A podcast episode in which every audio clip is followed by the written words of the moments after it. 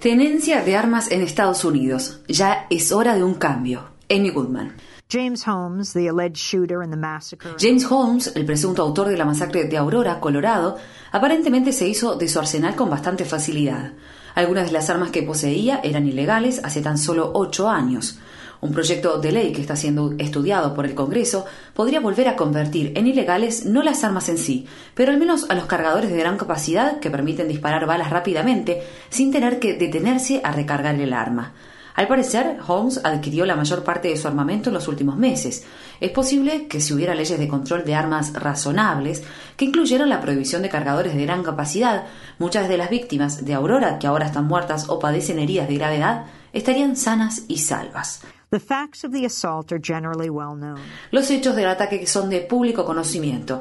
Holmes aparentemente irrumpió en la sala repleta de gente durante el estreno de la película de Batman, El Caballero de la Noche Asciende, y lanzó una o dos latas de una especie de gas o sustancia irritante que explotaron. A continuación, comenzó a disparar metódicamente contra el público, mató a 12 personas e hirió a otras 58. Omar Esparza, que estaba en la tercera fila del cine junto a cinco amigos en una celebración de cumpleaños, me dijo, la película había comenzado hace aproximadamente 15 minutos cuando escuchamos que alguien abrió la puerta de una patada. Aparentemente la abrieron por la fuerza, pero la patearon y alguien ingresó a la sala y lanzó una bomba de humo al público. Pensamos que era una broma. Yo pensé que era una bomba de olor, algo un poco infantil, pero cuando la lata explotó todos comenzaron a gritar y fue en ese momento en el que el atacante abrió fuego contra la multitud y reinó el caos. Comenzó a abrir fuego contra el público y a disparar en cualquier dirección. Fue en ese momento que todo el mundo comenzó a gritar y a entrar en pánico. Ya mucha gente había recibido impactos de bala en ese tiroteo inicial, y fue en ese momento que todos se fueron al suelo y comenzaron a salir.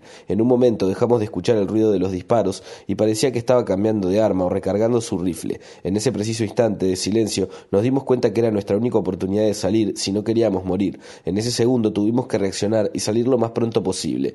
Nos salvamos por muy poco, porque aproximadamente un segundo después de que salimos, escuchamos que comenzó a disparar nuevamente.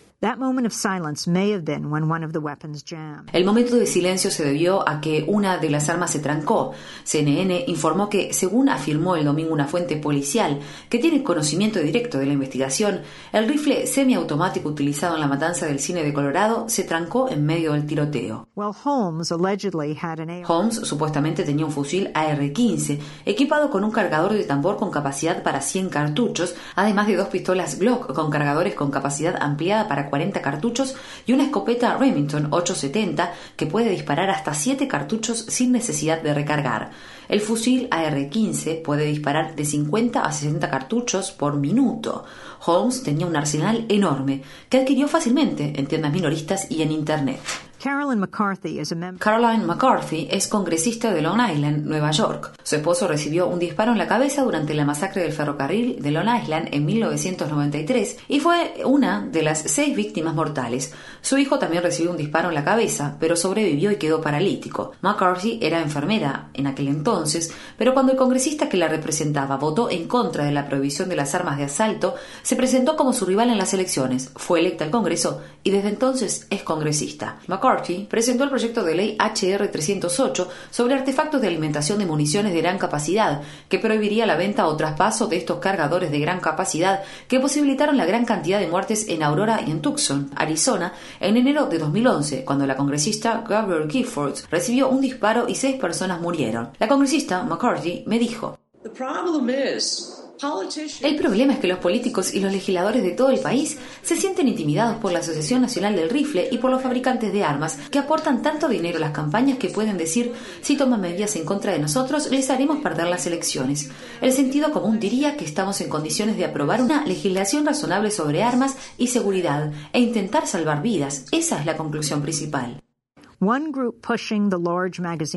Un grupo que promueve la prohibición de armas con cartuchos de gran capacidad es la campaña Brody para prevenir la violencia con armas, llamada así en honor a Jim Brody, el secretario de prensa que quedó discapacitado tras recibir un disparo en la cabeza en el intento de asesinato del presidente Ronald Reagan en 1981. Hablé con Colin Goddard, que trabaja para dicha organización. Goddard sobrevivió a la masacre de Virginia Tech, donde 32 personas fueron asesinadas y donde recibió cuatro disparos. Le pregunté acerca de algo que actualmente se dice muy a menudo en la televisión acerca de que es demasiado político hablar del control de armas antes de que las víctimas hayan sido enterradas. Goddard me respondió. Ya hace tiempo que deberíamos estar hablando de soluciones. Este debate tendría que haber tenido lugar antes de que sucediera esta masacre. Es increíble cuando escuchas a la gente decir que quieren que pase el tiempo. Esto sucede cuando la gente está indignada. Es en ese momento que la gente se da cuenta de que esto podría pasarle a ellos. No podemos esperar, no podemos tener este debate dentro de varios meses cuando suceda la próxima masacre. Si no cambiamos las cosas, no podemos esperar que las cosas sean diferentes en el futuro. Ahora es el momento de hacer un cambio. Podemos hacerlo.